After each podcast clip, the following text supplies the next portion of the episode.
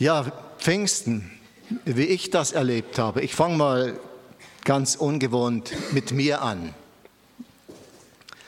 Ich war ein Bub oder Teenie, sagt man heute. Ich weiß eigentlich nicht mehr genau, wie alt ich war.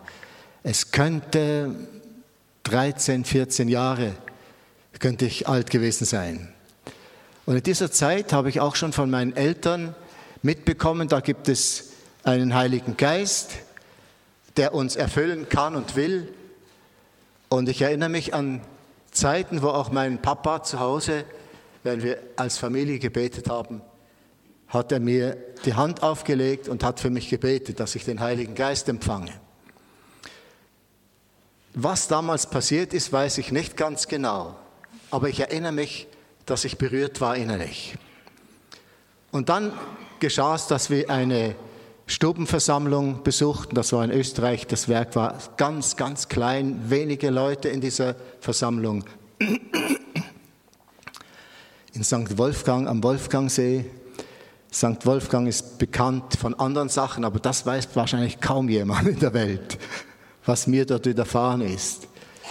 Also im, im Gebet dort habe ich plötzlich eine Gegenwart und Kraft Gottes gespürt, dass ich am ganzen Körper gezittert habe. Aber in Zungen habe ich immer noch nicht gesprochen. Aber Gott hat das schon geführt und hat mich geleitet. Er, er wusste, was er für Pläne mit mir hat. Dass ich auf die Bibelschulen gehen sollte. Und das tat ich dann auch. Mein meine letztes Zeugnis in der Gemeinde in Salzburg, bevor ich ging, ich glaube, das war drei Minuten. Das, ich war so aufgeregt und so kam ich auf die Bibelschule gar nicht als ein fertiger Prediger. Manche haben schon tüchtig gepredigt, als die auf die Bibelschule kamen. Ich kam dorthin und dann habe ich gesagt, oh Gott, wenn du willst, dass ich dir diene, dass ich predigen soll, dann musst du mich mit deinem Heiligen Geist erfüllen. Und dann gab es so Abendversammlungen und wir blieben dann, die Bibelschüler, die wollten, die blieben zurück. Wir gingen auf die Knie so zwischen den Bänken und wir haben Gott gesucht. Und dort geschah es, dass ich während dem Lobpreis plötzlich mit einer wunderbaren Freude erfüllt wurde. Eine, ein Jubel ist in meinem Herz aufgestiegen und ich habe meine Hände hochgehoben und habe Gott gepriesen und plötzlich habe ich in einer anderen Sprache geredet. Und ich habe das an mir selber natürlich erlebt, aber auch an anderen und habe gemerkt, dort wo das geschieht, da ist Jesus gegenwärtig. Und wo das geschieht, da ist auch äh, Kraft und Freude da und Liebe. Ich würde sagen, ein Kennzeichen dieser Erfüllung mit dem Heiligen Geist ist eine wunderbare Liebe zum Mitmenschen und vor allem natürlich auch zu Jesus. Das ist mal so ein kleiner Einstieg zu Pfingsten, wie ich das so erlebt hatte. Und das habe ich bis heute nicht verloren und werde es auch nie aufgeben. Das ist zu kostbar. Ich spreche heute auch noch in Zungen viel. Wenn ich unterwegs bin oder wo, wo auch immer, bete ich in neuen Sprachen und es hat mir in manchen schwierigen Situationen gewaltig geholfen. In Situationen, wo ich richtig Angst hatte und den Herrn gesucht habe und ihn angebetet habe in neuen Sprachen. Und Gott hat es gewendet in wunderbarer Weise. Ich kann, könnte da noch mehr Geschichten erzählen, aber die Zeit reicht nicht. Ja, stellt euch vor, wir hätten, das erste Pfingsten würde jetzt geschehen. Jetzt. Ein mächtiges Rauschen und Brausen würde über uns kommen, das ganze Haus erfüllen und eine Art Lothar, aber in geistlicher Sicht wäre da. Was würden wir wohl denken? Wären wir erschrocken? Ich denke, wir wären wahrscheinlich erschrocken zuerst. Und dann kamen ja, die, kamen ja diese feurigen Zungen, diese Flammenzungen auf die Jünger und sie fingen an. Entschuldigung. Soll ich das Mikrofon runternehmen? So, ich hab's. Danke, danke. Ist gut. Danke. Für was haben wir die jungen Techniker, gell? Danke vielmals.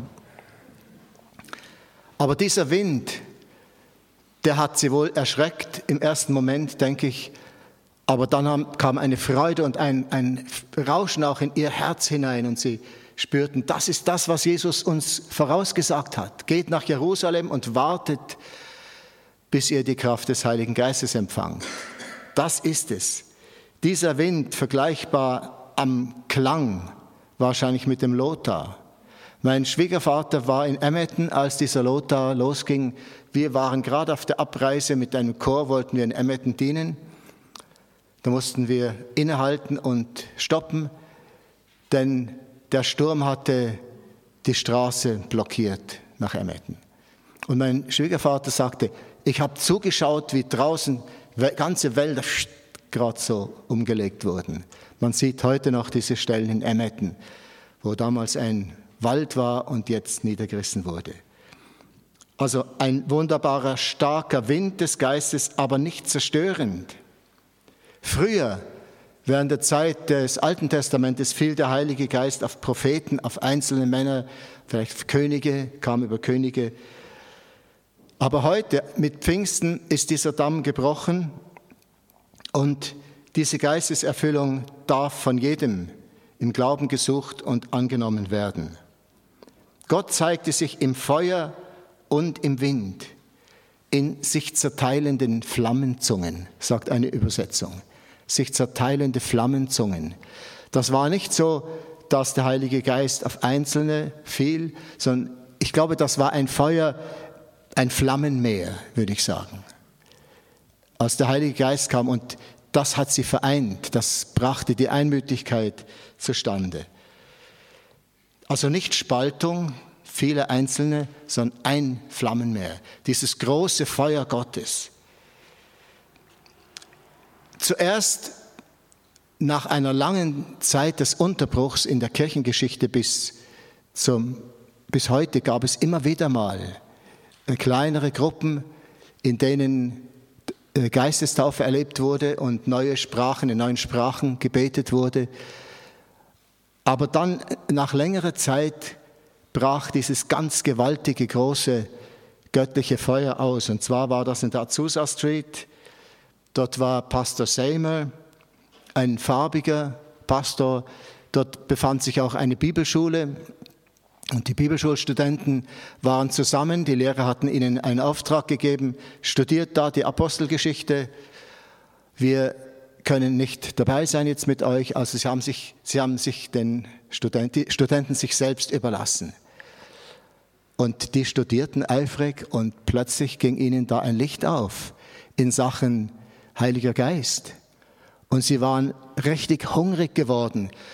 Und sie sucht, fingen an, Gott zu suchen und Gebetsversammlungen zu machen, bis in die Nacht hinein.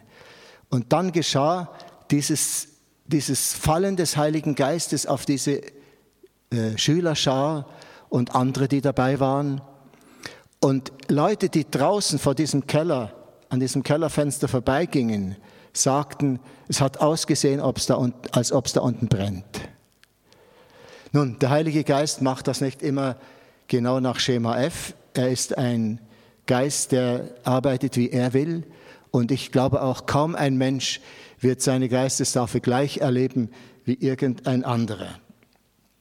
Und so hat sich dieses, wenn ich es Pfingstfeuer nennen darf mal, hat sich in aller Welt verbreitet. Da war nicht ein Gründer, der das äh, gefunden hat und dann gestartet hat, sondern das geschah. Eine Gruppe von Menschen, die zusammen waren. Und es geschieht auch heute noch so. Was heißt Pfingsten eigentlich? Pfingsten heißt Pentekost, Koste, das heißt 50. 50 Tage nach Ostern fiel der Heilige Geist. Das ist die Zeit, als die Juden ihr Abschlussgetreideernte feierten. Jesus sagte einmal, es ist gut, dass ich gehe, damit der Heilige Geist kommt. Das ist gut so. Wahrscheinlich hatten die Jünger damals das nicht verstanden. Sie haben gesagt, nein, Jesus, wir brauchen dich. Aber Jesus sagt das, es ist gut, dass ich gehe, dass der Tröster, der Heilige Geist kommt. Denn, wenn ich mal meine Faust jetzt so als Erdkugel darstellen wollte, Jesus auf dieser Erde konnte vielleicht an einem Punkt sein und irgendwann später mal an einem anderen Punkt. Aber der Heilige Geist, der konnte diese ganze Erdkugel, die hatte er im Griff. Und der Heilige Geist ist so ein mächtiger göttlicher Geist, der kann hier in Uster einen Menschen erretten in der Gerichtsstraße Nummer 8. Der kann es gleichzeitig aber in der freien Kirche machen oder im ICF heute Morgen und wenn der Bond gepredigt oder andere. Und gleichzeitig in Indonesien und Kambodscha, in Amerika, wo auch immer. Der Heilige Geist kann überall sein. Der Heilige Geist wohnt in uns, wenn wir ihn empfangen haben. Er tröstet, stärkt, er baut uns, er heilt, er leitet. Es ist ein mächtiges Feuer nochmal. Dieses Pfingsten war ein mächtiges Feuer, nicht eine einzelne Kerzenflamme, sondern ein Brand, ein geistlicher Brand. Gottes Geist kam auf diese Erde und noch heute kommt er auf Menschen, die glauben und ihn suchen. Der Heilige Geist vollendet das, was schon vorher angefangen hatte, nämlich die Gemeinschaft und der Bau der, der Gemeinde. Gottes Liebe wurde ausgegossen, Herzen wurden feurig. Menschen werden hungrig nach Gott und erleben ihn. Charaktere werden verändert. Das ist ein gewaltiges Werk des Heiligen Geistes. Eines der jüngsten Zeugnisse habe ich gelesen in Joel News heißt das. Es geschah in Indien, dass ein Mann, der, sich, der Namenschrist war, es gibt ja auch Christen in Indien, nicht nur Hindu und Moslem, der war Namenschrist, aber seine Schwester, glaube ich, die war brennend für Jesus geworden. Und dieser junge Mann, ja, der war nur dem Namen nach Christ. Und eines Tages geht er auf der Straße und da liegt eine Frau auf dem Boden, gepeinigt von Dämonen, besessen. Und ein Hindu-Priester ist bei ihr und versucht ihr zu helfen. Und der junge Mann spürt eine Stimme innerlich, geh und hilf dieser Frau.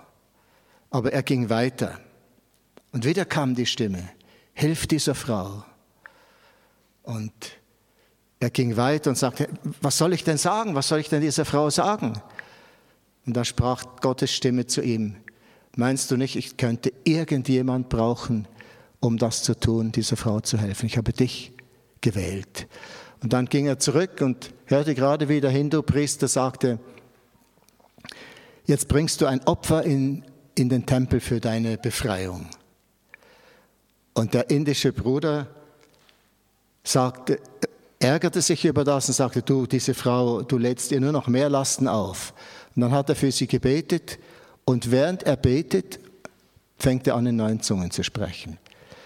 Was für mich eigenartig ist, der war gar nicht vorbereitet. Also es gibt auch einzelne Fälle, wo der Heilige Geist einfach da ist und Gott seinen Plan ausfüllt, ausführt. Übrigens ist eine ziemlich große Erweckung mit Tausenden, Hunderttausenden Menschen aus dem entstanden. Am nächsten Morgen war eine, ein Gelärme vor der Hütte dieses indischen Bruders und ihm war Angst und Bange. Oh, ist irgendwas schiefgelaufen? Wollen die mich jetzt verprügeln? Er schickt die Mutter zuerst raus. naja, Mamas haben doch eine ziemliche Autorität, nicht? Und dann fragen die Leute, wohnt hier Jesus? Und sie sagt, ja. Und dann hat sie sie eingeladen herein und sie haben ihnen das Evangelium gebracht. Pfingsten einmal anders, nicht? Der war völlig. Ich kenne noch einen Prediger, der nun auch schon älter geworden ist. Der war früher Evangelist bei einem bekannten Evangelisationswerk in Deutschland. Der hat mir erzählt, dass er in Zungen gebetet hat und er wusste gar nicht, was das ist. Also auch das gibt's. Gottes Wege sind so verschieden. Mein Schwager hat die Geistestaufe im Auto erlebt. Während der Auto fuhr, kam wie eine Stimme zu ihm, die ihn, was hat sie ihn gefragt, weiß nicht mehr genau, äh, vielleicht willst du dein Leben ganz mir geben. Und er sagt ja und fängt an, laut in neuen Zungen den Herrn zu preisen. Der macht es auch heute noch.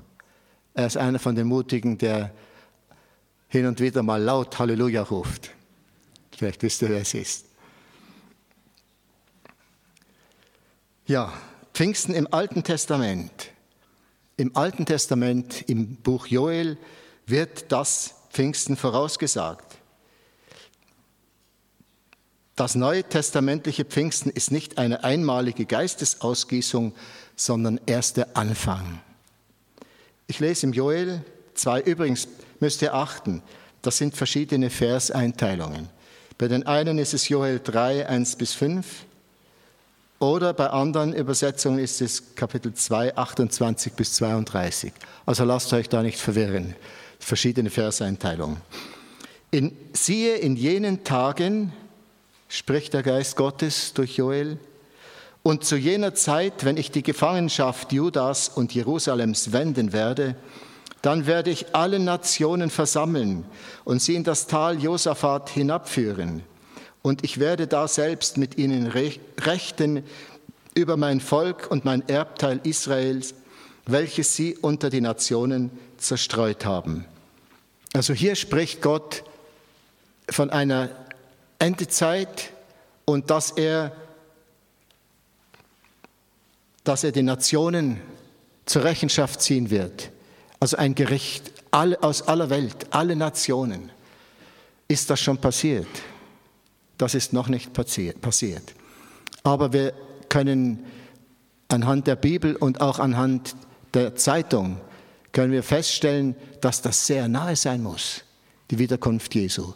Ich erinnere mich, früher gab es so, man hat viel mehr von der Wiederkunft Jesu gesprochen, da gab es so eine Uhr, das hat, hat man öfter mal gesehen, und der Zeiger war fünf Minuten vor Mitternacht. Und das war so ein Zeichen für die Gläubigen, sie haben damit signalisieren wollen, es ist bald Mitternacht. Was geschieht denn Mitternacht? Die letzte Zeit der Endzeit und auch das Ende der Gnadenzeit. Und wo würde denn der Zeiger heute stehen, wenn wir nochmal so eine Uhr anfertigen würden? Was denkt ihr? Schon weiter als fünf vor zwölf, denn das war ja, das haben wir vor 30, 40 Jahren schon gesagt. Vielleicht wäre es eine Minute vor zwölf, ich weiß es nicht. Das hat ja auch Jesus gesagt, dass niemand, nicht mal Jesus selber, weiß genau den Zeitpunkt seiner Wiederkunft, sondern nur der Vater im Himmel. Aber wir sehen, dass unsere, die Zeit, in der wir leben, Endzeit ist. Sie hat angefangen, als Jesus auf diese Welt kam. Vor Jesus war es die Zeit des Gesetzes und mit dem Kommen Jesu war es die Endzeit, eine lange Spanne.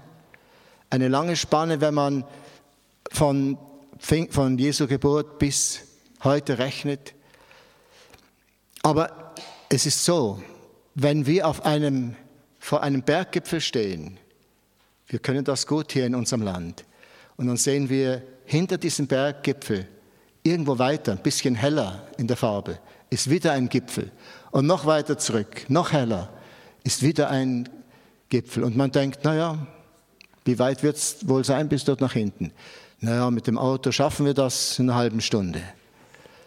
Aber die, die die Schweiz kennen und die Berge, die wissen, das täuscht gewaltig. Und so sieht der Prophet eben auch nur die Bergspitzen. Aber die weiten Täler, die hinter dieser Bergspitze kommen, die sieht er nicht, sondern er sieht immer nur die Spitzen. Und so kann man sich das vorstellen, was Joel gesehen hat, das war lange Zeit voraus. Also wie ein Gebirgspanorama, ein Blick, aber lange Zeit voraus. Welche Bedeutung hat Pfingsten für uns? Pfingsten bringt eine große Seelenernte ein für Jesus und das geschieht auch immer noch. Die pfingstlichen charismatischen Erweckungen haben sich in etwa 100 Jahren zur drittgrößten Kirche entwickelt. Das Feuer brennt an vielen Orten. Das Ziel des Heiligen Geistes, auch mit uns, ist nicht Sattheit, sondern Hunger. Er möchte uns hungrig machen, dass wir anfangen, ihn zu suchen, dass wir in die Gebetsstunden kommen, in die Gottesdienste oder auch, wo wir uns treffen und sehen, dass doch wieder ganz neu irgendwie Jesus genannt wird. Wir brauchen eine Erfüllung mit dem Heiligen Geist, sei es zum ersten Mal oder sei es erneut. Niemand von uns hat schon alles. Und warum brauchen wir die Taufe im Heiligen Geist? Für uns selbst, dass wir siegen über unsere Schwachheiten. Pfingsten wirkte Veränderung in den Jüngern. Ich stelle mir vor, als die so zusammen waren am Söller, bevor jetzt Pfingsten geschah, da hat der eine zum anderen gesagt, der Thomas vielleicht zum Petrus, Petrus, hast du die Türe verschlossen? Bitte, schau noch nach, kontrolliere, dass das klappt. Und redet nicht so laut. Singen lassen wir lieber sein. Das war vorher, oder? Bevor Pfingsten kam. Und als der Heilige Geist sie erfüllte, da gingen die Türen auf und dann gingen sie hinaus und eine Volksmenge sammelte sich und sie wurden angepredigt in ihren Sprachen. Ein wunderbares Werk des Geistes Gottes. Früher, vorher war Jesus mit ihnen und jetzt am Pfingsten war der Heilige Geist in ihnen oder Jesus in ihnen durch den Heiligen Geist. Weiter brauchen wir die Taufe im Heiligen Geist für Vollmacht in unserem Dienst. Jesus sagt, wer an mich glaubt, wird die Werke auch tun, die ich tue, und wird größere als diese tun, denn ich gehe zum Vater. Wir beschäftigen uns ja als Gemeinde schon längere Zeit mit dem. Wir können nichts herbeizwingen, aber wir können uns sehnen und können darum beten, oh Gott, lass wieder Zeichen und Wunder geschehen, wie du es in der ersten Zeit getan hast und aber auch wie du es heute an verschiedenen Stellen in der Welt tust. Petrus hat durch seine Predigt mehr Menschen zum Glauben und zu Jesus geführt, hat damit Größeres als Jesus getan. Nicht er war größer, aber Jesus hat ihm die Vollmacht gegeben. Und Jesus ging und der Heilige Geist begann mächtig zu wirken. Dann, wir brauchen die Taufe im Heiligen Geist, weil sie uns die wunderbare Gegenwart Jesu in unser Leben bringt. Also das kann ich sagen, wenn ich darüber nachdenke, welch wunderbare Gegenwart Jesu habe ich schon erleben dürfen und darf es auch wieder. In seiner Gegenwart zu sein, ist etwas ganz Liebliches, etwas ganz Schönes. Halleluja. Gott wohnt in uns bei dieser Gegenwart Jesu und vereint sich mit uns in göttlicher Liebe. Wir dürfen aus dem Reichtum Gottes schöpfen, ein Geschenk der Kraft und der Freude. Bringt die wunderbare Gegenwart Jesu in dein Leben. Hast du das schon erlebt? Dann mach dein Herz auf dafür und bitte Jesus, dass er dich erfüllt mit seinem Heiligen Geist. Warum brauchen wir die Taufe im Heiligen Geist noch? Wegen des Zustands der Welt. Ich weiß nicht, ob ihr das auch so empfindet, aber manchmal scheint es mir so, so, unsere Welt ist so weit weg von allem, was Glauben heißt und Heiliger Geist und Jesus, dass man sich fast vorkommt, wie wenn man vom Mond kommt. Die haben keine Ahnung mehr von Jesus und da ist höchstens noch ein bisschen Art Frömmigkeit, aber eine Frömmigkeit, die nicht gut ist, die, die nichts damit zu tun hat mit Gottes Gegenwart und Jesu Gegenwart. Und da kann uns wirklich nur der Heilige Geist helfen, diese Herzen aufzubrechen, zu schmelzen, dass sich Menschen bekehren. Oh Gott, tu's, tu's hier in Oster, dass Menschen wach werden durch das Wirken des Heiligen Geistes und sich bekehren können. Der Zustand dieser Welt ist glaubenslos, extrem, finde ich. Die Schweiz ist da wohl an ein, ein Land, das am meisten betroffen ist. Von aller Welt hören wir von Menschen, die glauben und beten und Wunder erleben. Und bei uns ist eine Glaubenslosigkeit da, verderbt, verloren, hoffnungslos, egoistisch. Und nur der Heilige Geist kann hier Neues bewirken. Er öffnet den Menschen die Augen für die Sünde. Welche Sünde? dass sie nicht an Jesus glauben. Ich bete auch und sage, Herr, führ mich doch mit den Menschen zusammen, die du bereitet hast, die du retten möchtest, Denn ich glaube, tief, ganz tief in den Herzen unserer Mitmenschen ist trotz aller Gottlosigkeit ein Sehnen da. Ein Sehnen nach der Ewigkeit, ein Sehnen nach Gott. Dann ist auch eine Gefahr, die ich erwähnen möchte.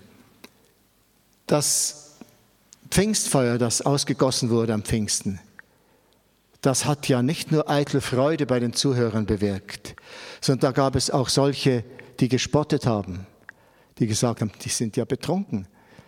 Hört doch nicht auf die, die sind, die, die sind ja durch, durchgedreht. Und so kann es auch heute noch sein, dass wo der Heilige Geist fällt, dass es nach Unordnung aussieht. Ich will euch nachher noch ein Beispiel lesen. Dass es nach Enthusiasmus, nach Fanatismus tönt. Oder eben, das ist ja ein schönes Märchen, das war mal, aber heute nicht mehr. Für uns ist eher die Gefahr, für uns gläubige Christen, dass wir den Heiligen Geist nicht verstehen und dass wir ihm widerstehen und denken, das, das ist Unordnung, das passt nicht hinein. Aber ich denke, wenn wir den Heiligen Geist erleben wollen, müssen wir bereit sein, auch seine Anführungszeichen, Unordnung zu tolerieren. Ich will, euch, ja, ich will euch nachher etwas darüber lesen. Wiedergeburt und Geistestaufe, ist das dasselbe? Da haben sich die Theologen die Köpfe heiß geredet. Die einen sagen, das ist dasselbe. Wir glauben, Wiedergeburt und Geistestaufe ist nicht dasselbe. Die Wiedergeburt wirkt der Heilige Geist natürlich. Also ein Mensch, der wiedergeboren ist, ist keine Frage. Der ist Kind Gottes. Aber er muss nicht zwingend die Geistestaufe erlebt haben. Du kannst Christ sein, der Heilige Geist wohnt in dir und dennoch bist du nicht geistgetauft. Ich habe mal ein markantes Erlebnis in Norddeutschland gehabt. Wir waren als Familie in den Ferien in einem Bungalow untergebracht und in diesem Bungalow gab es einen Gasdurchlauferhitzer. Eines Tages oder morgens schaue ich auf den Umlauferhitzer und merke, da brennt kein Feuer mehr. Aber es war doch offen, nicht? Das ist ja gefährlich. Wenn der Gashahn offen ist und es brennt nichts, dann strömt das Gas aus. Und das ist nicht das giftlose Gas, sondern das gefährliche Gas. Und dann habe ich mit einem der Prediger dort gesprochen und meine Besorgnis mitgeteilt das Gas ist ausgegangen und das ist doch gefährlich. Er sagte, ja, mach dir doch nichts draus, dann bist du ja dort, wo du hin willst. Das war natürlich tröstlich, aber mir ist das seither zu einem wunderbaren Beispiel geworden.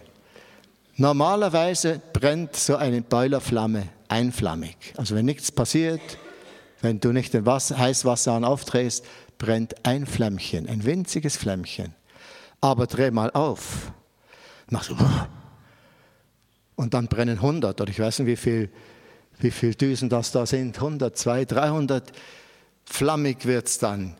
Und das hat mich so erinnert an den Heiligen Geist. Ein Mensch, der wiedergeboren ist, hat ganz sicher dieses, diese Flamme, dieses Flämmchen des Heiligen Geistes in seinem Leben. Denn die hat ja, oder der hat ja die Wiedergeburt bewirkt. Und bei einem Menschen, der Geist getauft ist, da ist der Geist mächtig, grenzenlos geströmt und hat sie erfüllt. Es gibt da in der Bibel auch Beispiele dafür, wo ich ein bisschen abkürzen muss, aber ihr könnt euch notieren. Die Apostel waren schon vor Pfingsten wiedergeboren. Johannes 17, Vers 7, hohepriesterliche Gebet Jesu. Sie haben erkannt, dass ich wirklich von dir komme und sind zum Glauben gekommen, dass du mich gesandt hast. Also das sind jetzt Menschen, die gläubig waren. Kein Zweifel, die Apostel waren wiedergeboren. Aber die Erfüllung mit dem Heiligen Geist geschah am Pfingsten, auch für die Apostel.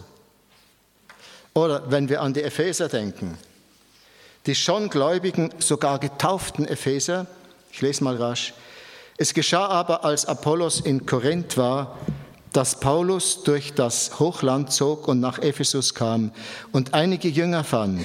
Zu denen sprach er, habt ihr den Heiligen Geist empfangen, als ihr gläubig wurdet?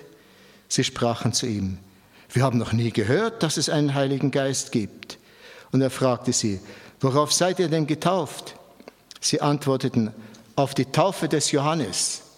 Paulus aber sprach, Johannes hat getauft mit der Taufe der Buße und dem Volk gesagt, sie sollten an den glauben, der nach ihm kommen werde, nämlich an Jesus. Als sie das hörten, ließen sie sich taufen auf den Namen des Herrn Jesus. Waren die wiedergeboren? Waren die gläubig? Ja. Und als Paulus die Hände auf sie legte, kam der Heilige Geist auf sie und sie redeten in Zungen und Weissagten. Sieht man wieder Wiedergeburt, Geistestaufe. Zwei verschiedene Dinge. Sie können wohl zusammenfallen, aber sie sind auch oft getrennt. Es kann geschehen, dass ein Mensch Geist getauft wird, bevor er getauft ist. Die Verheißung ist, wenn man getauft wird, dass dann der Heilige Geist kommt. Ja, wie erlebe ich die Geistestaufe? Eine Frage an uns alle. Wie erlebe ich die Geistestaufe? Ich denke hier an eine Bibelstelle, wo Jesus sagt, Hunger und Durst ist eine Voraussetzung für, für die Geistestaufe. Ströme des lebendigen Wassers werden von denen fließen, die an ihn glauben. Also Glaube ist eine Voraussetzung, mit dem Heiligen Geist erfüllt zu werden. Wer nicht glaubt, wird es auch nicht erleben. Hunger und Durst und Glauben. Dann anhaltendes Gebet. Da will ich euch jetzt mal von einem von Markus Hauser möchte ich euch mal ganz kurz Bericht lesen. Ein bekannter, großer Prediger und Gottesmann, der 1854 bis 1901 lebte.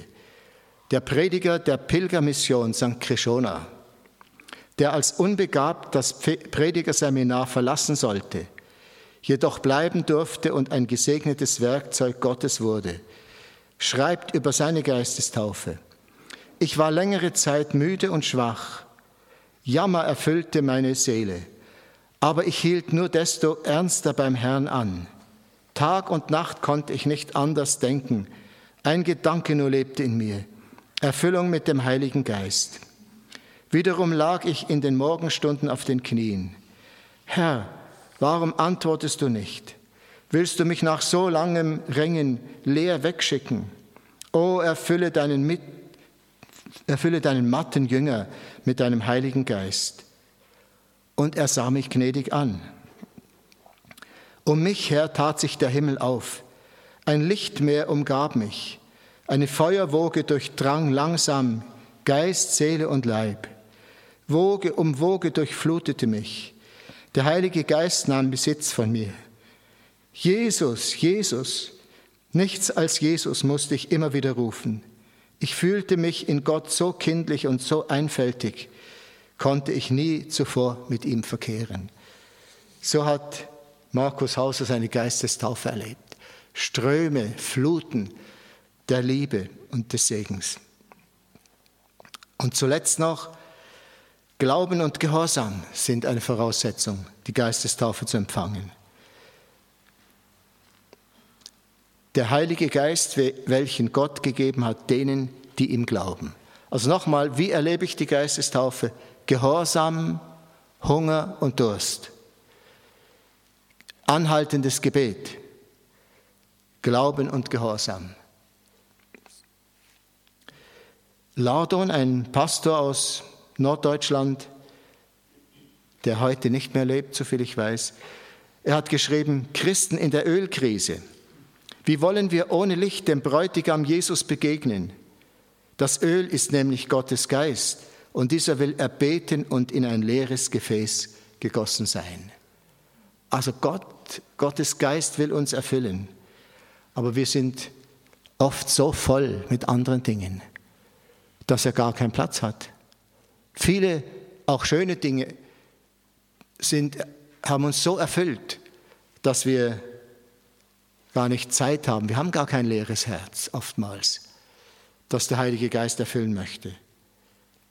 Ich möchte zum Schluss noch die Frage stellen, wagen wir das Glaubensgebet? Herr, erfülle uns mit deinem Heiligen Geist. Wagst du das? mit allen Konsequenzen, was das bringen könnte. Ich bete noch. Herr Jesus, wir danken dir herzlich für dein heiliges Wort und für alles, was du uns in deinem Wort zeigst. Herr, hilf mir, ich bete für mich zuerst, dass ich immer wieder genügend Raum schaffe, dass du in mir wirken und reden kannst. Herr Jesus, hilf uns allen, dass wir unsere Gefäße, unsere Herzen entleeren von den Dingen, die dich aufhalten. Und danke, dass du ein Gott bist, ein Heiliger Geist, der auch heute noch der gleiche ist. Du zeigst uns, dass in aller Welt geschieht. Herr, wir möchten es auch in Oster erleben. Dank sei dir dafür. Amen.